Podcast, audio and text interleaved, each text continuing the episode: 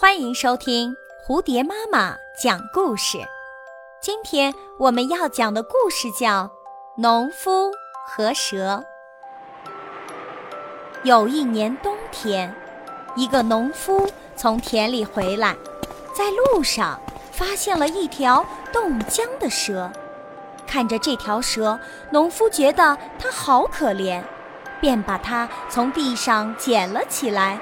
放在了自己的怀里，农夫想用自己的体温给蛇以温暖，好让它活过来。蛇得到了温暖，慢慢的苏醒过来。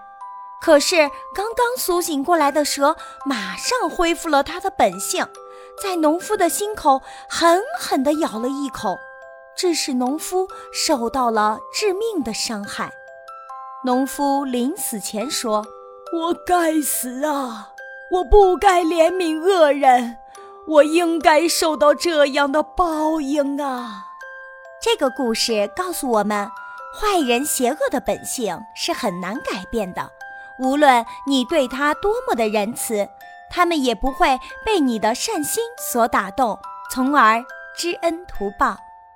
本集播讲完毕，欢迎订阅专辑。